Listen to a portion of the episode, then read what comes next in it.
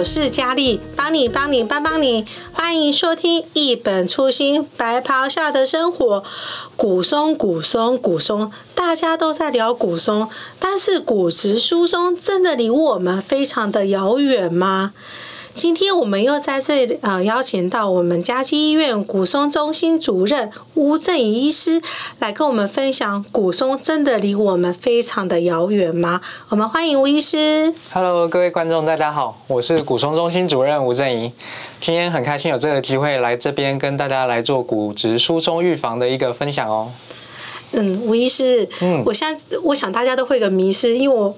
哎，我们都还很很年轻啦，对，所以我我自己自己本身就觉得说，骨松应该离我还是非常的遥远。虽然我本身之前有长期服用类固醇，但是我想说我还这么年轻，骨松应该离我还很遥远，应该都是在我阿公阿妈那个年代所才需要预呃预防跟注意的事情。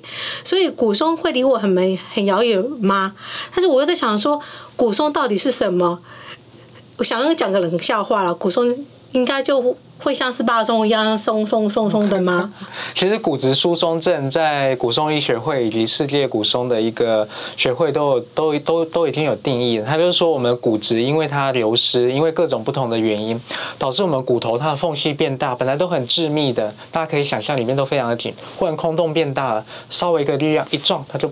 裂开了，这就是骨质疏松，而且有可能会导致骨折。那到底离我们远不远呢？这个当然是见仁见智。我们正常人当然离我们有点远，可是你注意了，如果你有在用药，例如说你是糖尿病患者，你有第一期的糖尿病，你很早就有开始在使用胰岛素，还是你是风湿免疫的患者，有在使用类固醇，还是说你是生活习惯不良？大家听到生活习惯不良就觉得很恐怖了。是什么呢？对，我到底有没有生活习惯不良？对，你不喜欢晒太阳。你不喜欢吃富含钙的食物？什么叫富含钙的食物？就是牛奶啊、优酪乳啊，还是说芝麻啊、坚果啊、小鱼干啊、深绿色蔬菜，你全部都不爱？还是你不喜欢吃含维生素 D 的食物？什么是含维生素 D 的食物？包含一些深海的鱼类，还有一些菇类，这一些都很富含维生素 D。我超讨厌吃香菇，我超不喜欢吃鱼，我只喜欢吃牛肉、猪肉、鸡肉。我想大家生活周遭应该都有这些朋友存在。你的生活习惯不好，而且再来你又抽烟又喝酒，然后想说哦还好，我不喜欢喝酒，我喝很多茶。抱歉，茶里面它也有可能它咖啡因多，像这种含咖啡因含大量的，你没有像我们平常在讲骨质疏松也讲说，你喝咖啡喝很多，喝茶喝很多的话，也会导致你骨质流失比较快。这些习惯你通通有的话，就会很恐怖。像是我最近门诊就刚好有一位我们一视同仁的一个家人转过来，才二十多岁，他的身高一百七十公分，四五十公斤，他每天他就很喜欢在家打电动。每天晒太阳就两次，出门上车的那一刹那，跟下车进公司的那一刹那，晒到一点点太阳，然后其他就是在家打电动啊，然后饮食的话就喜欢吃泡面啊，然后不太喜欢晒太阳，然后也会抽烟喝酒。他测出来二十几岁，骨质密度是负二点五，就跟六七十岁的老人是一样，所以离你们远不远。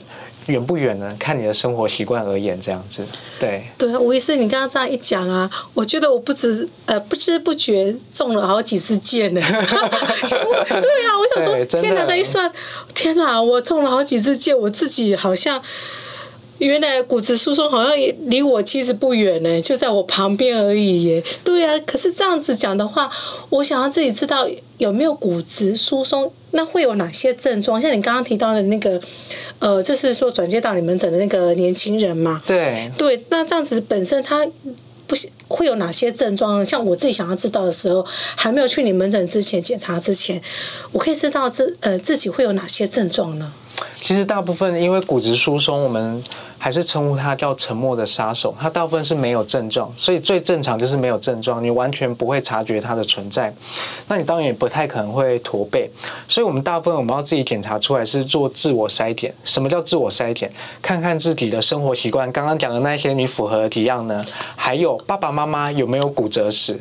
然后自己平常有没有在抽烟喝酒？还是说看自己的疾病史？什么叫疾病史？你有甲状腺还是副甲状腺亢进的问题？有在使用药物？你有糖尿病，有在使用药物；你有风湿免疫疾病，有在使用药物。当我刚刚讲的这几个你都有符合的时候，或者符合一项呢？或符合一项的时候，都应该要到医院还是到骨松中心来做风险评估。因为你有符合的话，这些我刚刚讲的每一样都是我们在评估风险的时候一分的指标。换句话说，你中的越多，你的分数越高，你十年骨折风险的比例就上升。也就是在代表说，你有可能会提早需要使用药物了。那个风呃骨折风险比呃的比例上升，指说可能简单的跌倒之后，可能就会骨折了。没错，它就是说你十年，它算的是你这十年因为骨质疏松而导致风险的比例。正常人小于十趴叫低风险，十到二十趴叫中风险，二十趴到三十趴叫做高风险。那还有一种非常恐怖，叫极高风险，就是大于三十趴，甚至大于四十五趴以上，这个叫做。极高风险就要特别注意了，这样子。嗯，对。说这样子听起来，你说沉默的杀手，所以那些你自己没有去检查的话，就是完全会不知道自己到底有没有这些哦骨松的问题。所以人家一般人讲的说，可能我腰酸背痛啊，自己会不会就是有骨松的症状？那个其实不算是骨松的症状。腰酸背痛这件事的鉴别诊断很多，我相信大部分很多人，例如说我们在办公室上班，还是我很爱打球，打完球腰酸，大家都会腰酸背痛。这等不等于你有骨质疏松？其实不等于。可是回到刚刚我们刚刚讲的那些生活习惯跟那些计分的方式，如果你符合是多样的，你还是要去检查。很多人会把，因为我们脊椎的骨折并不是所有骨折都会非常痛，整个完全压扁裂开，我们就觉得超痛，痛到我站不起来，这是最严重的骨折。大部分是骨松性骨折，我刚刚提到了，它骨质本来很致密，变成松松的，你稍微。搬一个东西，稍微运动一下，它垮一点点，垮一点点，你会以为你自己是腰闪到腰酸背痛的那种感觉，这个是。它是有骨折，可是它展现的症状是腰酸背痛而已。但其实你很难区分，以民众甚至连医生都说，你就跟他讲，我抱怨我自己腰酸背痛，我有骨折吗？其实我们也要照 X 光才知道。所以最好的方式还是到医院照 X 光，跟算你的一个风险值，甚至做骨质密度检查，是最好的一个黄诊断的一个黄金标准。这样子，对，这样子。所以呢，嗯。这样听起来的话，所以我有骨松的话，我找医生就对了，我的骨松就可以可以得到医治了吗？我想还是要找专业的骨质疏松医师，这是最重要的。因为其实我们在医院，这个你所有疾病可能在各科，就是包含内科、外科，可是因为嗯，我想每科医师都非常的忙碌。如果特别是我们在各个医院都有特别的骨质呃骨质疏松的专科医师，找他们，他们可以也比较有一个完整的一个卫教的概念。我想这样子是一个最适合跟最适当的一个状况。对，所以吴医师也是提到说，我们骨骨质疏松有分那个等级嘛。对。那所以是说我早期治疗就早期诊断，就可以提早不要落入那个呃最后面那个高危险的那个骨折的风险族群。对。可是那。我要怎么？如果说真的是我不小心，我或者是说我的朋友、家人，嗯，呃，或者是说我自己本身就是入让高危险，呃，风险族群的话，那怎么办？那听起来就觉得好像我都不能动一样，因为一动我就会看。就像玻璃娃娃会断掉，对对对，那怎么办？其实像刚刚提到，我们算风险，如果是属于中风险跟低风险，其实从生活习惯改变就可以了。什么叫生活习惯？我还是想提醒一下各位观众，包含我刚刚提到的饮食、钙片跟维生素 D，还有运动。你要适度的晒太阳，并不是在正中午那种时间，在早晨或傍傍晚的时候去晒晒个十五分钟到三十分钟左左右的太阳，不要把自己包得紧紧的。那你其实你什么都没有晒到。不是，人家都说要。白才漂亮，像我们女生爱漂亮，都会狂擦防晒。所以就是找适当的时间点啊，不要在那个紫外线最旺盛，会让你变黑的时候。那要擦防晒乳吗？防晒乳也当然是不要擦。哦。嗯，这种状况最有可能可以让阳光把我们身体的维生素 D 给做一个很好的转化跟制造出来。那当然还有预防跌倒也是很重要的。为什么我们特别强调？我们在谈骨质疏松，另外一个很重要就是肌少症。肌少症的意思就是说，我们平常的肌肉正常的，例如说我平常有在做重训，有在打篮球，肌肉很有力，就代表说我平衡会很好。我不小心踢到一个椅子，踢到一个石头，我不会摔倒。可是你想想看，如果是你刚你家里那个走路已经有点蹒跚的阿公阿嬷，不小心踢到一个椅子，他会不会摔倒？会。那他刚好又有骨质疏松的话，我想它就会导致骨折的发生。对，所以我们还要避免摔倒，这些事情都注意到的话，在中低风险，其实我们就可以避免掉我们产生骨折的可能。可是刚刚提到，另外还有包含高风险跟极高风险，甚至你已经有骨质疏松了。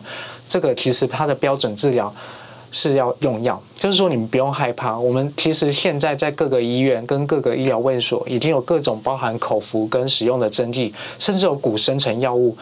骨生成药物，它可以让你的骨头的一个密度增加的很快。换句话说，我们在使用骨生成药物，相较于之前的那些传统的抗骨吸收的药物，我们只要使用两年就。就有传统药物使用七年的效果，所以换句话说，它可以改善你骨质速度非常的快。那我们会帮你做一个正常的诊断跟一个正确的用药，这样才会有好的效果跟改善骨质密度的方式。那也可以让民众不要担心这样子。对，嗯，所以这样听起来，其实说我们要就是能够有开始进入到这个治疗阶段的话，最重要的前提是还是要去找。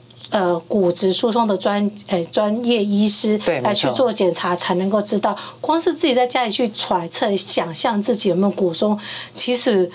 真的是没有用了，就是还是要找专家医师去做检查才是对的。这，嗯，这真的太困难了。就是连我们医生，你问我我自己有没有骨质疏松，我其实在还没有做检查前，我其实自己是不知道。不过刚好就当上了骨松中心主任，我帮自己做了骨质密度检查，我的 T score 是正二点八，所以是非常棒的。然后再来是我帮自己算风险，十年骨折风险，我发现我不抽烟不喝酒，爸爸妈妈没有骨折过，然后我没有在使用一些特殊药物，我算出来我这十年骨折的机会只有一点一趴而已，甚至髋部是零趴。所以换句话说，到医院来，如果你有刚刚提到一些坏习惯，还是一些疾病史的话，我们赶快来帮你算一个骨折风险，我想会让你心里更加安安安心。对，对啊，我现在的心里就是很不安，说我到底有没有那个呃这几年的骨折风险的几率会多少？我现在还在想说到底是多少，还是还蛮害怕的，因为我又爱喝咖啡，然后又爱喝茶，然后呢还好自己是会爱晒太阳，但是自己是有。呃，长期使用类固醇的那个病史，病史，所以自己，所以欢迎佳丽来骨松中心，我们赶快帮你做个评估。那评估出来，即使是高风险，都不要担心，因为骨折还没有发生，一切的故事都还是有办法改变的哦。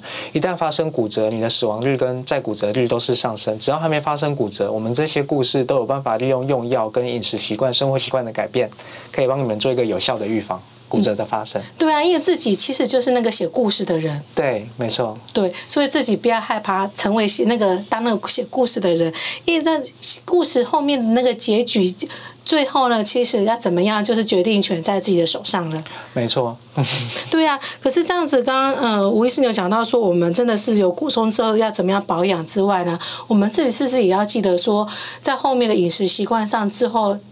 还是要持续的去进行，对不对？对，就是生活习惯是很重要的改变。刚刚提到的那几点都非常的重要，就是包含了饮食习惯、运动习惯，那还有自己平常的生活习惯。生活习惯这个最困难。刚刚佳丽提到的，爱喝咖啡、爱喝茶、爱抽烟、爱喝酒，大家可以想一想，它不只会带来肺癌、食道癌等等一些癌症的风险，其实骨质疏松也是。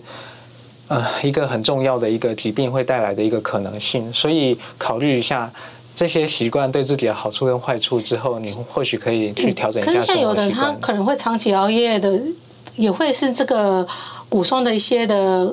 高危险因子吗？你说熬夜这个本身是不是哦？熬夜这个本身很难讲，它并不列在我们危险的因子里面，就是睡眠不足这件事。嗯、可是睡眠不足会导致你一些生活习惯跟饮食习惯。你睡眠不足就代表你可能你熬夜，就代表你白天可能都在睡觉，你晒太阳自然就会少了。哦、那你会有空，有人会在大半夜跑去打篮球，跑去运动，当然有可能，可是就是相对比较困难这样子。嗯、所以刚刚提到，你刚才提到一件事，我其实就刚好想到说，我们骨质疏松。这件事其实真的会改变一个人生很大。我之前在演讲的时候，我举一个例子给大家听，就是大家有看过《老人与海》这个小说吗？嗯，有。它是海明威的小说。他那时候还捕那条鱼的时候，你们知道他那个海明威那个海他那个做那个里面的主人翁叫做圣地亚哥，他捕了一条大鱼，他那跟那个大鱼奋斗一天一夜才把那个大鱼捕上来。你知道他怎么捕鱼的吗？他把那鱼竿绑在自己身上，他就跟那个大鱼大喊说：“我没办法击。”击败你，你也没办法击败我。可是如果他有骨质疏松，你知道故事会怎么进行吗？啪一声，他就倒在渔船上面等着人家来救他。那条鱼甚至有可能把他拖下去，故事就不一样了。所以我想，每个人人生是你自己掌握的。骨质疏松这件事注意好的话，你至少在面对未来很多生活的挑战跟什么时候，你有一个更健康的身体，有更充沛的体力可以去面对它，故事会不一样。对，真是会不一样。所以也期盼我们的这个听众朋友呢，能够让自己的故事的那个最后能够是一个很好的一个结局。没错，那就是其实就是我们呃哦骨质疏松的这个没有离我们很遥远，其实是很近很近的，因为我们的呃生活环境，我们的国家其实就已经是要步入一个高龄化社会了。对，没错。对，所以其实骨松就在我们的身边。对，特别讲到高龄化这个，我们台湾是一个高龄化社会，我想每位民众跟观众应该都知道。更恐怖，我们不只是个高龄化社会，我们是个髋部骨折。我们的台湾是亚洲的第一名，世界的第七名左右。我们每年在台湾，你知道会产生多少个髋部骨折的病患吗？每年会产生两万个，很高呢。所以它的比例大概会是十万分之四百左右。再讲浅显易懂一点，你知道平均每半个小时在台湾这个社会里面就有一个老人因为髋部骨折在浴室摔倒，啪一声断掉了，然后送到急诊来住院开刀。然后甚至要做后期的照护，每半个小时就有一个，这比例在亚洲是第一名的，这是很恐怖的数字。这些数字换算出来，你知道这些老人并不是我们骨科医师很棒棒，把他开完刀他就恢复原本的生活，又跑去做原本的运动，没有哦。他死亡率刚刚提到了，一年是一成五到两成左右，一年失能的机会，就是说他本来是可以散步的，他变成不能散步的机会是四成到五成哦。所以这些老人就需要外劳。需要家人，所以想需要家人就跟我们有关哦。我们自己每个人都有爸爸妈妈，如果爸爸妈妈因为骨质疏松而骨折的话，我们就必须请假，请三个月到半年，在家里照顾他。你不会忍心让爸爸妈妈髋部骨折，自己一个人在家，有可能会反复骨折，有可能没人照顾，连三餐都会有问题，所以会影响到不止病人本身，甚至连家属，整个家族都会影响很大。所以我想骨质疏松这件事预防真的很重要，这也是国家接在接下来的半年到一年一个很重要一个政策的一个推进跟一个推广这样子。对啊，所以骨松其实是非常重要的，我们每个人都必须要有这个呃概念，因为其实影响到我们的生活其实是蛮大的。所以骨质疏松呢，我们要知道什么是骨质呃骨质疏松，那就是。如果自己有那些呃一些习惯的话，我们再请吴医师最后呢，再帮我们来复习一下，你有哪些的症状，或者说我们的呃不是呃，因为没有什么症状啦，对，有哪些的习惯的话，我们就必须要赶快到医院里面去做检查。当然，骨质疏松它好发的族群，大家可以注意，大部分都是偏瘦的，它的 BMI 小于十八点五要特别注意。然后爸爸妈妈本身有骨折史，然后你本身的话，如果你真的很不喜欢做运动，还是不喜欢晒太阳，然后你的饮食特别，你都不会没有特别，你超讨厌喝牛奶，因为喝牛奶有可能会拉肚子，那你是不是从饮食可以从芝麻？芝麻、坚果、小鱼干，还是说深绿色蔬菜特别注意，还有维生素的摄取都很重要。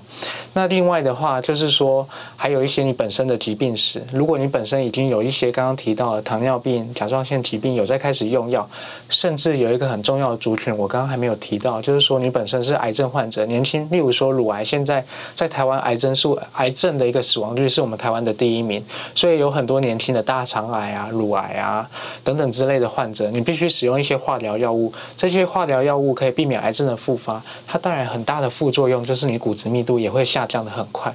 所以有一个很大的族群有在使用化疗药物，这个族群的一些患者，你要特别注意，你的流失会比正常人特别快。你有注意到这一些问题的话，就欢迎你来医院来做一个进一步的检查，并不。并不代表你真的会有骨质疏松，可是我们至少可以知道你骨折的风险多高。我们要如何改变生活习惯跟使用一些营养品，就可以改善你的生活。甚至最后最后，你是属于高风险或极高风险的，没关系，我们还有很多药物。刚刚提到这些药物都可以去改变你的人生，这样子。嗯，对，对，是啊，今天很谢谢吴医师来跟我们分享，让我们能够一起。一起彼此能够成为生命中写故事的那个人。我们今天谢谢吴医师，听众朋友要记得在每周下午四点的时候准时收听我们一本初心白发下的生活。谢谢，谢谢，拜拜，拜拜。